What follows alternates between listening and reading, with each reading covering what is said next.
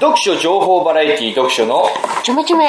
この番組は世の中により読書を普及させるため読書の楽しさや魅力今話題の書籍などを紹介していく番組です。思わず本屋へ走りたくなるような楽しい読書情報をお届けします。はい。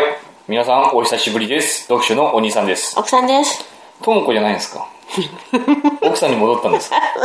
やっぱり奥さんにするんですか、うん。なんかともこってなんか言い慣れないしね。みんなも聞き慣れないしね何の話をしてるのかな？話をしてるのかな？そんなこと言ってたかな？奥さんでしょずっと。いつかの前やったの。1月23かな ?1 月なの？1月23です。前回の配信は。それからもう3ヶ月以上経ちました。でも3ヶ月しか経ってないのかっていう気はしませんか？もう1年ぐらい経ってる気がしますけども、ねえ。やらなくなってから、ね。やらなくなってからっていうか前回の収録から、ね3ヶ月しか経ってないんだ実はね、お兄さん逮捕されててね、逮捕されてる？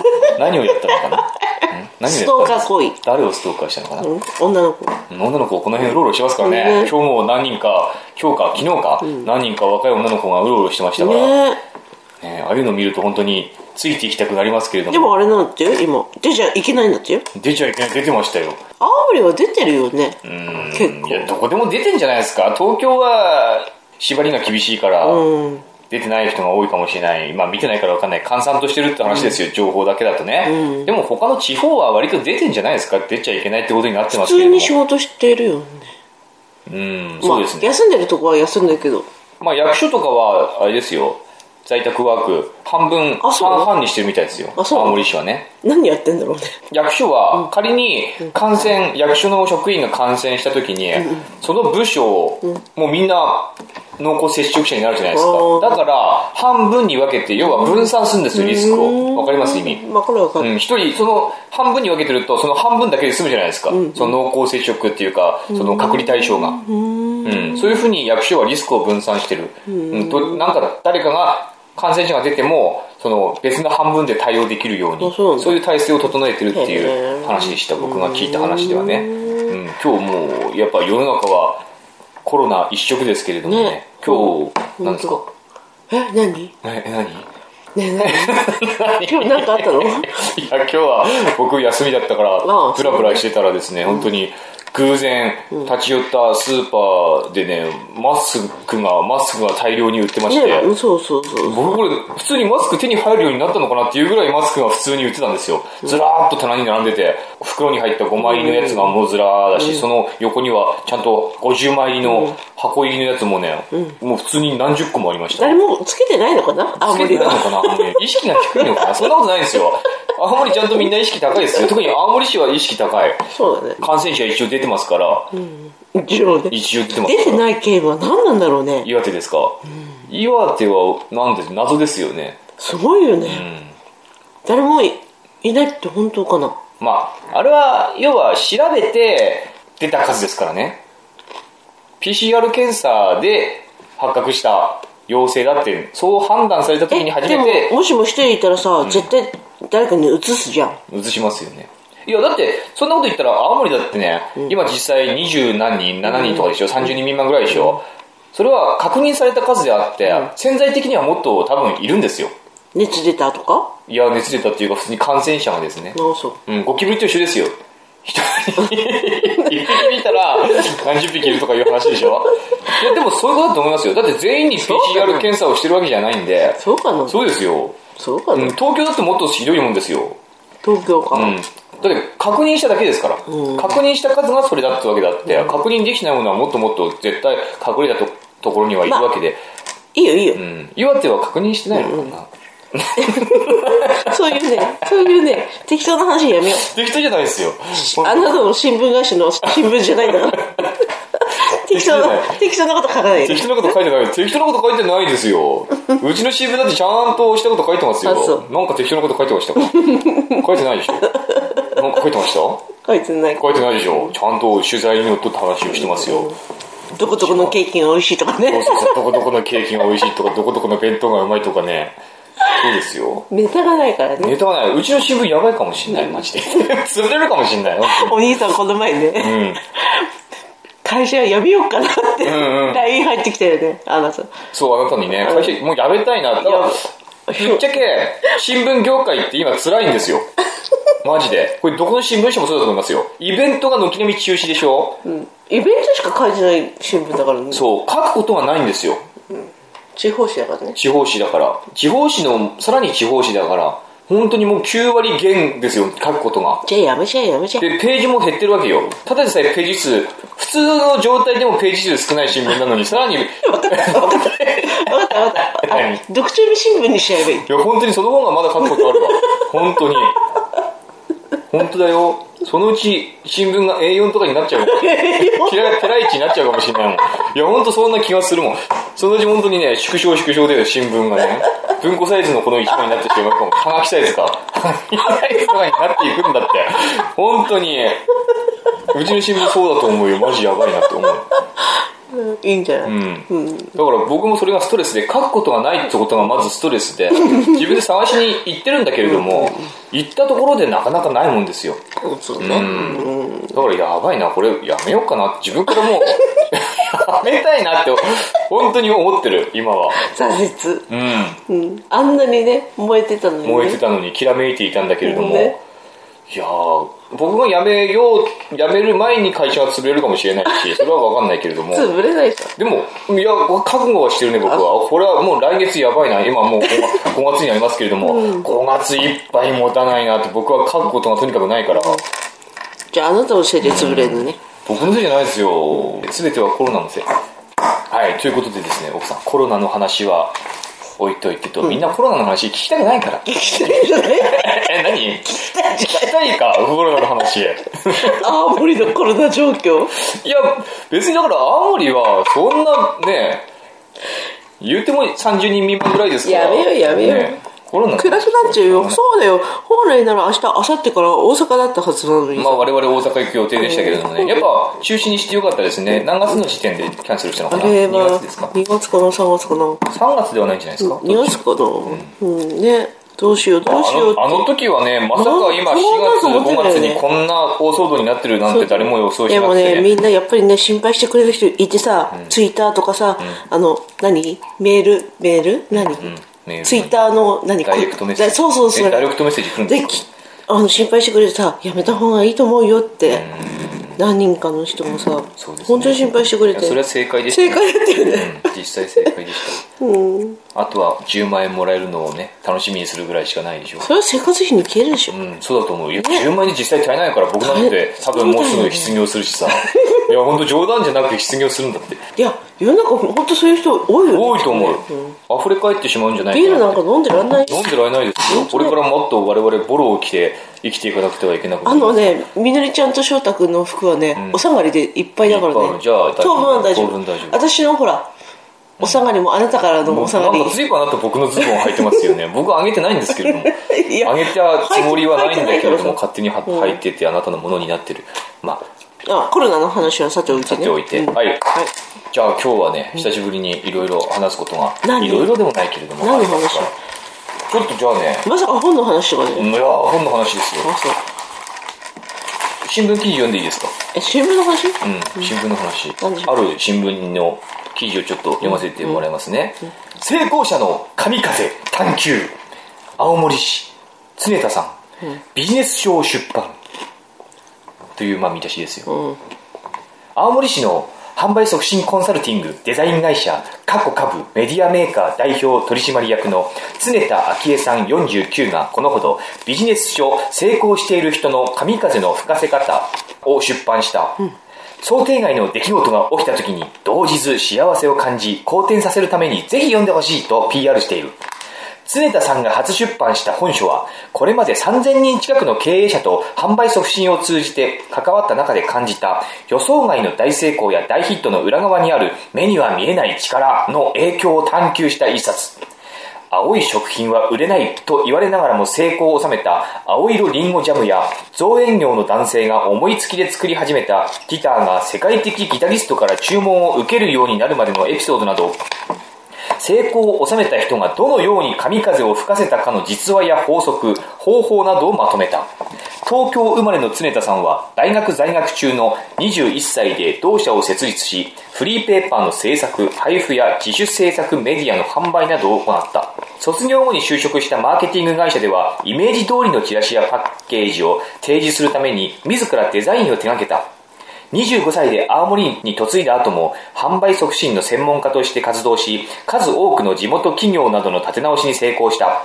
今回の出版は10年ほど前に勉強会で知り合ってから交流を続けている講師に出版社を紹介してもらったのがきっかけ。出版が決まったのは昨年の12月の末。企画書を提出したらすぐに4月出版予定でゴーサインをいただいた。初めてのことなので何から書けばいいのか分からず2月に入ってからいよいよまずいと思い無心になって数日で書き上げた。という著書では情熱やイメージ力感謝など成功者に共通する精神面を解説する一方で言霊波動引き寄せの法則などの超自然的な観点からの分析も展開している。常田さんはすぐには信じられないような不思議な話も盛り込まれているがこれまでのビジネスのやり方や生き方を変えたい人にはおすすめ悪い状況を好転させるきっかけにしてほしいと呼びかけている。という新聞記事があります、はい。まあ、誰が書いたのかは知りませんがはいはい。常田昭恵さんというね、うん。人がですね、本を出版したんですよ、うんで僕の手元になぜかその本があるんですね、うん成功してる人の神風の吹かせ方、常田昭恵と。宗教の本ですか？宗教の本じゃないですよ。神風とかこれね見本ですよ。見本。捧げる本と書いて見本。常田昭恵さんからいただいた本ですね。いただいた本っていうか会社に。余ってんだ。いややばいじゃないですよ。これはもうアマゾンでね売り切れです。おおすごいね。うん。アマゾンで注文まあ予約受付中何万分まで多分いってないと思うんですけども。大体こういうのはねあの初版で4000部とか5000 5000部なんですよ、これはもう決まほとんど決まってるようなもんでね。売れんの？4000部はもう結構いったんじゃないですか。どうなんだろう。アマゾンで売り切れなぐらいだからどうなんでしょう。わかんないですけどまあアマゾンだけじゃないからね僕にはちゃんと会社に送られてきましてぜひ読んでくださいと。まあ、その前からこの方と僕は知り合いなんですけれどもあのなんで知り合ったかっていうと、この方はあの何回か話してると思うんですけれども去年、まあ、今年ですね。今年1月ぐらいまでやってましたけれども、奇跡の90分セミナーっていうね。あうさんくさいやつ ぶっちゃけ言うとうさんくさい2000円のね1回2000円のセミナーが全6回でしたっけ？全6回あったんですよ。うさんくさいやつね。そう。うさんくさくないんですよ、まあ、うさんくさいけども、行ってみると割とちゃんとしてる。だって波動かな宇宙からのなんだっけ？宇宙じゃないですねあの、まあ、宇宙っていうか宇宙からの生まれ変わり神様神様に選ばれて、まあ、生まれてきたとか、まあ、生まれ変わりとかね。あの赤ちゃんがお腹にいる時に体内記憶がそうそうそう体内記憶前世の記憶とかあなた覚えてますか？とかうん、そうそうそうそうそう。神様がみんなのこうお母さんと。なわけないじゃんいや覚えてるわけ覚えてるわけないじゃん。いや本当かもしれないこれは未知の世界の話ですから。まあそういうのを企画。それだけじゃないよ。それうさんくさいところだけを切り取って話すとそうだけれども、ちゃんと芸人さんがね人と人を笑顔にさせる話し方の講座とかそういうのあったんだからなんていう芸人さんか忘れちゃったけども、芸人がそういう話をするんだ。そういうこともあったねそういえばね。コロナコロナの前だよ、うん。コロナひどいね。あの時はみんなもう密集ね 密集密接密閉の中でやってましたけど。三密？うんまさしく3密の中で皆さんねね一生懸命お勉強してました。そういうセミナーを企画してた方で僕全6回にまあお邪魔しましてそれもうん。記事で取り上げて全部全部タダで聞かせていただいてねすごく勉強になったんですよ。本当だよ。うん。本当本当勉強になったよ。あのセミナーがあったからこそ今の僕がいるようなもんで。でやめたいって言ってんだ。やめて会社辞めたい。やめたいな。そう思う。でその常田昭恵さんがこの度ビジネス書を出版しました。これちゃんとした商業出版だからうん。言うて。わかる？わかんない。商業出版するって割とすごいことだと思うんだよ。僕は。しようと思ってできるようなもんじゃないんだってこの商業出版。自費出版とかはさ自分で金出せばそりゃできますよやろうと思えば。企画書は誰に出したの？大和出版。ああなたも出せばいいじゃん。大和出版。大和出版かな。大和山？これ大和出版かな?大大和山なんじゃない宗教何そうすぐ宗教に結びつけたがるんだだって神風だもんまあ神風は別に別に言葉として宗教っぽくぽいですか?ぽくない?どうでしょう?宗教本じゃない?これね魂で経営をするほらもう魂からし経営者であれば一度は感じたことがないでしょうか、何か見えない力に後押しされているとか守られていると逆になんとなく流れが悪いなど原因のわからない理不尽さや逆風実は見えない力がとても大きく経営や人生を左右しているのです、商売繁盛のために知っておかなくてはならないこと、うん。予想外の大ヒットはなぜ生まれるのか。えじゃあその人は何？商売繁盛しちゃってんだ。知ってるんじゃないですか、ね。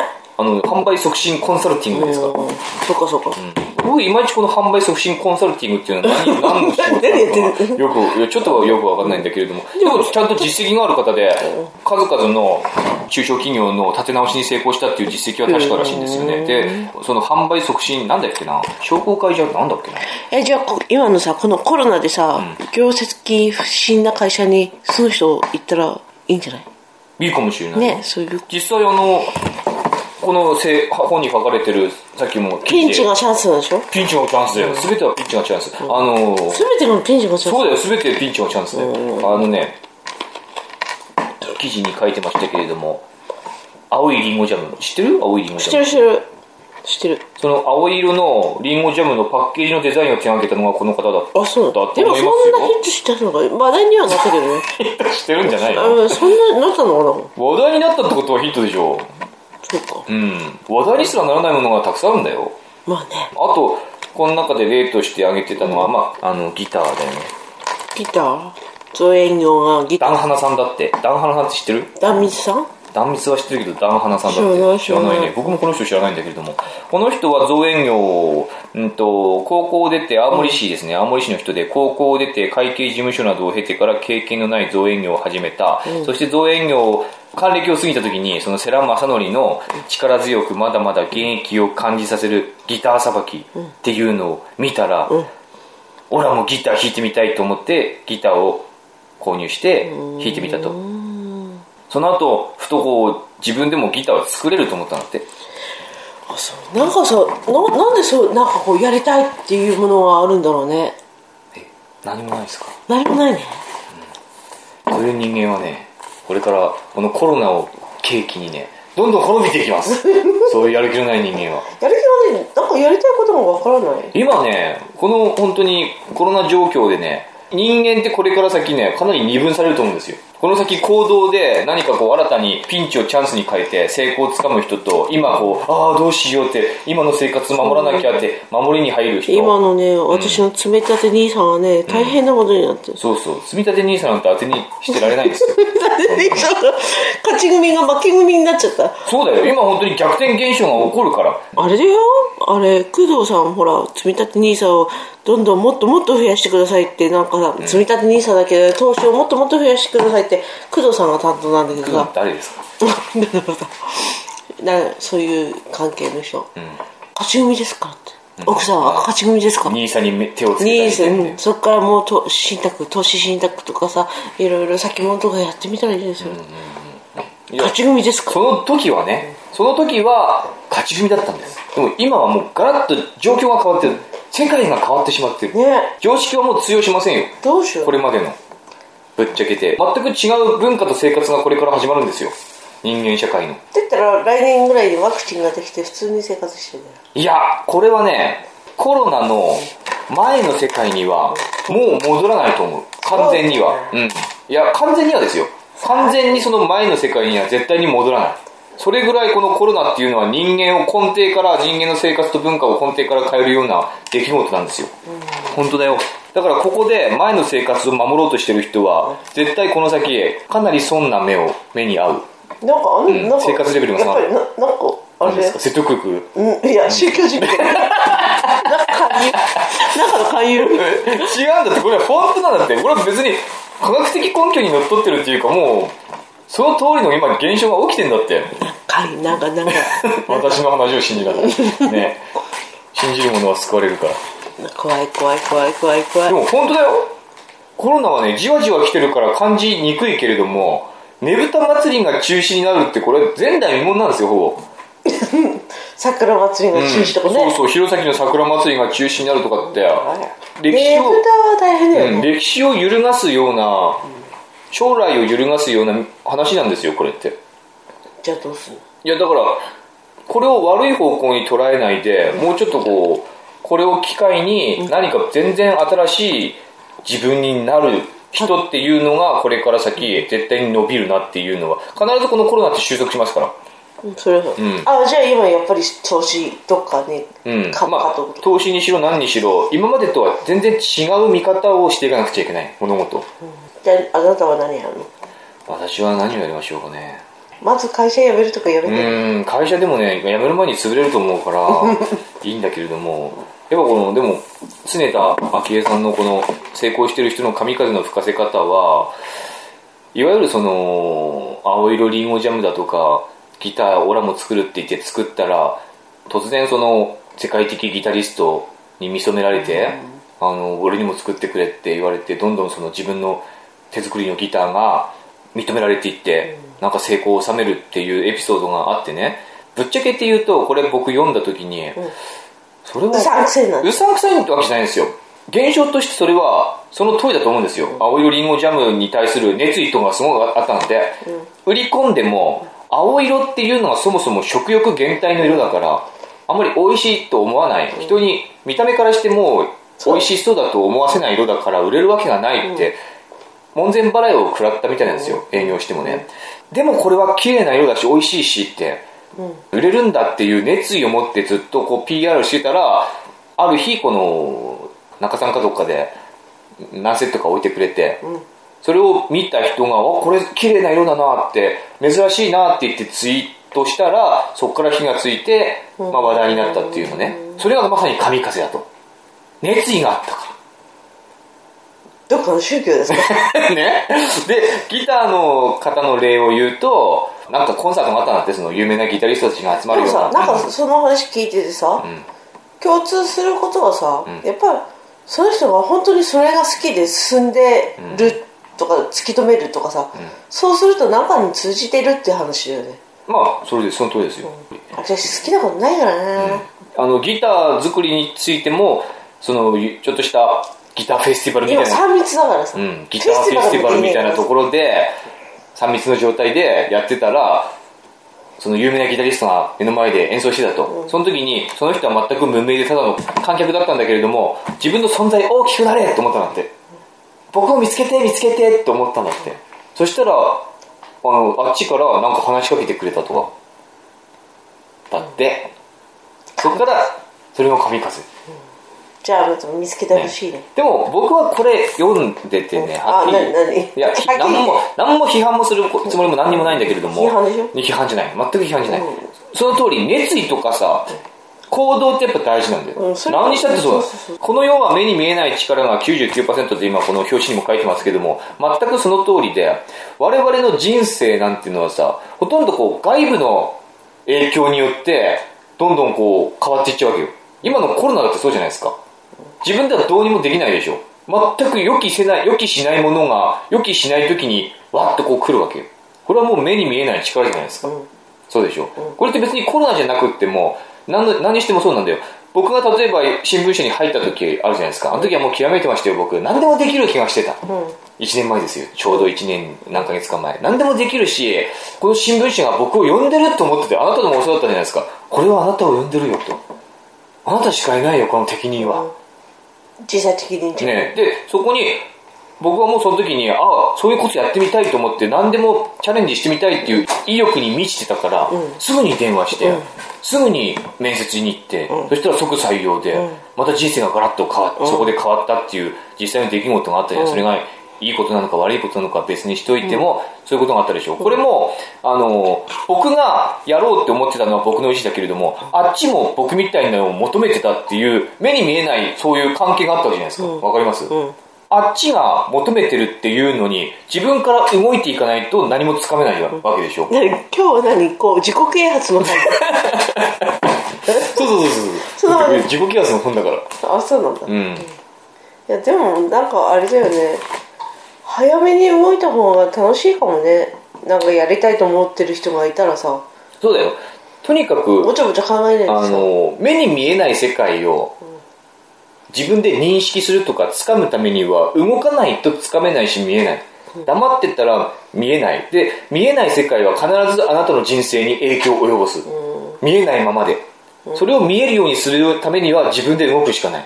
動けば動くほど見えないものは見えるしそれでちゃんと、ああ、こういうのが影響してるんだなって確認することができる。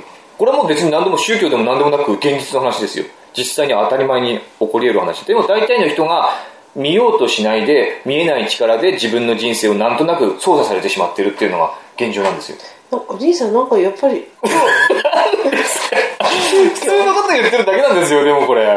宗教的だなで、あの、そういうふうに自分たちの自分の行動と見えない世界の 見えない世界っていうのは、そういう霊的なもんじゃないあなたの知らない世界スピリチュアルな話じゃないよ。あそう見えない現実ですよ。うんそうじゃないですか。自分一人に対して、何十億人っていう、何百、まあ何十億ってのは大げさだけれども、何百何千人の人生が関わって自分の一人の人生、わかります？自分一人の人生に何千百人何千人の人がこう関わってるわけですよ。見えない部分で。変わってないそれが社会だから。私ああなたとみのりちゃんと所得ぐらいいやいや、そう思ってるけれども、実際は違うじゃないですか。そうでもね、見える世界はこの家の中だけだけれども、実際我々が生きてる世界っていうのはもっと見えない世界の中で生きてるわけだから。ニヤニヤすんじゃねえよ。どうした？いやいや、普通の話してるだけですよ。何？おかしい僕なんか変なこと言ってますよやっぱ。り一回逮捕されるって変わるよね されてないですよ。え、ちょっと何？おかしいこと言ってます？僕。うんなんか本当に宗教的ななんか教祖いさんやいやいやいや。そんなこと言ってるだけだって。なんかみんなさみんなって誰も聞かなくなったと思うけどさ何？この特徴名何？宗教って強えよ違うでしょもともとこういう話する番組でしょえ違違ううでしょえなんで？本の紹介本の紹介してるですか。じゃねえよ本じゃねえよじゃねえよ、本だよ、これ。あのね、やっぱ僕が、ね、取材したんですよ、これ。僕が実際取材したんですよ。15次元ですよ。15次元タイムウェーバーなんですよ。何？15 15次元タイムウェーバー。常田昭恵さんの名刺にはちゃんと15次元タイムウェーバーって書いてるんです知らねえすげえな、15次元だよ。15次元って何？わかんない。15次元って何？わかんないってどこ？15次元って何？わかんない。え。ドラえもんのポケットは4次元ですから。うん。ねその4倍、4倍、4倍までい頭悪いの？この人違う。大丈夫？頭悪くない。あそうだいや、この人ね、ちょっとスピリチュアルとかは好きな人、実際。うん、うんうんすごく好きな人。いやでもね、いいよいいようんいやいや、あのね、僕、10年前の僕だったら、お前何言ってたって言う 言っちゃ言ってたと思う。もう洗脳されてんじゃんいやいやいや、そういうのされてない。僕も実際これ見て読んでさ、共感する部分っていうか、そういう目に見えない世界に対して自分で行動する、熱意を持って行動すると、成功につながるっていうのは、まあ普通に真,、理だから、それはそうそうそれは当たり前の話だ当たり前っていうか、まあ、いろん当たり前だと思いながらも、当たり前のこと当たり前だと思いながらも、当たり前体操だよほとんどの人が出て、できてそれはない。できないですよことなんですよ。怖いもんそれを改めてそうやって啓発するっていうのは大事なことなんですけれども、ただその、青いリンゴとあ違う青いリンゴジャムとか、そのギター制作の人とかっていうのは、それやっぱ2つしかそれ2つしかないんですよ、だから例がね。もう書いてないのもうちょっと書いてくれたらね、もうちょっと深みが2つしか書いてない深みがあったかなと思うだ。って1日間そこで書き上げた本なんでしょ？1日だよ2、3日って。23日でしょ、ビンダメじゃんダメじゃないですよ。いや、割とちゃんとしてる本で本当に。あの、後半の方かなりスピリチュアルな話に行きます。行きますけれ行きますけども、別にそれがおかしいわけでも何でもないと思うの、僕は。あなた好きだもんね、うん、僕はおかしいわけでも何でもないと思う。ただその、僕はでもやっぱり論理的な人間だし、科学的な人間だから、話、話進まなくてごめんね、さっきからね。何守りに入ってるあの、青リンゴとか、ギターとかっていうのは、青リンゴって青リンゴじゃねえよ。笑うんじゃないって本当に。いいじゃん、その二つ例あればたくさんじゃないですか。十分でしょ、二つ例あったら。あなた書いた？僕が書いたんじゃないです。これは常田圭さんが書きました。お売れてほしいんだって、僕がせっかく取材した本だから、みんな買ってねって言いたい。言いたい、うん。僕が一番真っ先に誰も取材してないよ、おそらく他の新聞社は。あなたはバカにしてるけれども。してるしてるしてる、あなたはしてるよ。商業出版社だって僕すごいことだと思うんだって、本当に。いや、青リンゴとギターの本ね違う違う違う。そうじゃない。煽り、まあ、とにかくね、青リンゴとギターと宗教の本ね宗教じゃないよ。全然宗教じゃない。スピシスピリチまあ、ュアル、スピリチュアルは入ってるけれども、体内教育とか体内教育は入ってないです。なんだろう。15次元タイムウェアは。15時4次元。じゃない。でも興味深いですよ。10 15次元タイムウェーバーってなんだかよくわかんないけれども。タイムウェーバー、何？どういうこと？神様のコンサルタント。ドイツで開発された？思い望み意図を物質化するタイムウェーバーっていう機械があるんだって。何でしょそいれやあるんだって。僕見たもんこの人のああ常田さんのお家でこれなタイムウェーバーってななんちょなん？家まで行ったの？家で取材してますから家,、うん、家会社っていうかまあ家ですね。でなんか機械があってそこに写真自分の写真と,、うん、と名前と生年月日と、ななんかなんだっけな、なんかこうの自分がどうしたいかっていう望みを言うとなんか漠然とヒントくれるのかな。あそれは面白いね。それは面白いねちょっと僕ね理解できなかったんだよ。えちゃんと。やったんでしょ？やってない。いやでもできますよやりますかって、写真あと名前とかあればやりできますよって。なんかこれこういうタイムウェーバーっていうのを使ってちょっとその経営のアドバイスとかもするみたいで、へええ面白いね。これはでもねタイムウェーバーは別にあなんか手相手相の占い師みたいな感じ？まあその発展系じゃないですかね。発展系？発展場じゃないですかねそん。な発展の そっか量子フィールドとかなんとかってなんだろうね。ちょっと難しくてよく分からなかった。でそのリンゴジャムとかあのーギタやーギターとかね、でそれで神風が吹いたっていうエピソードがありますけれども、いわゆるそれって数ある例の中の一つの偶然たまたま成功した例とも言えるじゃないですか、みんながこう熱意を持って情熱を持って売り出したからといって、10人いたら10人が同じことして成功するわけじゃないですないですよ、でその10人の中で同じ熱意同じようなことをして売り出した中でたまたま1人が成功した例を取り上げて、それを神風だというふうに言ってるだけなんじゃないかしら。というふうに僕には見える部分もあるわけよ。見えてんじゃねえ部分もあるわけよ。いや突っ込もうと思えばそうだなって思うわけよね。これは言わないよ僕は。実際には疑ってんじゃん。疑うよ。僕は疑う人だもん。科学の子だからだってそうじゃないですか。実際論理的に考えるとおかしいでしょ子供っていや本がおかしいんじゃないんだってばもうな。なんでそうやって悪い方に考えるかな。上げ足取ろうとするかな。ね商業出版してんだよ。わかるだから知ってるし。大和出版だから。山と山で別になマイナー出版社でも何でもないから。確かちゃんとしたヒット作とか誰だっけな。なんかああるんでちゃんと調べてみてください皆さんね別に変な出版社じゃないし。皆さんで変な誰も聞いてない。変な本でもないし。分かったって。変な人でもないんです本当に。知ってるでこの方はねスピリチュアル好きだけども決してあの人に対してスピリチュアルを押し付ける人じゃないんですよ。そう。つぼがえとかいや絶対そんなことやない。あのね自分が変 何を笑ってんだよ。なんでこの人そのバカにするの？立派な人だよ。うん本当に。あなたの100倍立派な人ださあの自分が多分こううさんくせえなって思われてる。違う違う違う違う違う。自分で話してて常田さんがね、自分でそういう話をしてて相手にあうさんくさいって思われてるなっていうのをちゃんと理解した上で話してる 話してる人なんですよ。でうさんくさいって思われてるの分かるからそこまで強引にそういう話をしないしちゃんとある程度ちゃんと科学的な思考も持ってるしみんながちゃんとこういうのをこの本を読んでえちょっと待って。本屋大賞はどうこうとかそういうのはどう？それはだって誰かがやるからいいんですよ。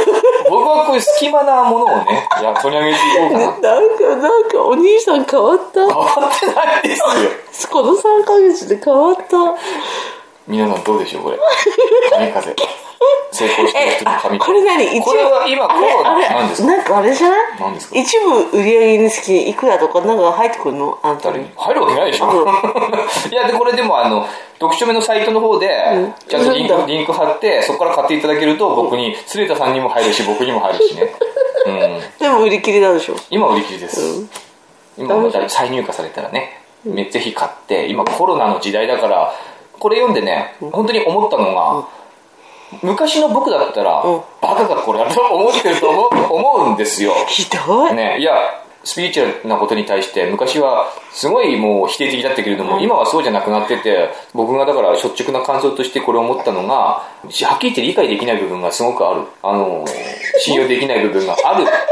ある。いや本当にある。でも昔ねそれこそ科学っていうものがまだ認められてない時代っていうのがあったんですよ。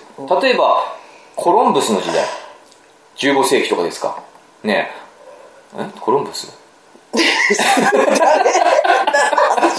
コロコロンブスだっけな？いいよいいよいいよ。あの天動説地動説ってあったじゃないですか、うんうん昔はですね天動説が信じられてたわけ、天が動いてる。地球が動いてるんじゃないの、でコペルニクスが地動説を唱えたら異端扱いされたわけですよ、正しいことを言ってる人が異端者扱いされたわけ、そういう時代があったわけ。でここに書かれてるスピリチュアルなこととかっていうのも15次元タイムウェーバーも今は異端扱いされてるけどもひょっとしたらこれが常識になる時代が来るかもしれない、ね、そういう心の寛大さというものを常に持っていっていろんなこう情報っていうものを偏見なく取り入れるっていうことはやっぱり大事なのかなと。取り入れるというかまあこういうのもあるんだなってぐらいに思っておくとこの先のあらゆることに対応できていくのかなっていう未来のね、ん。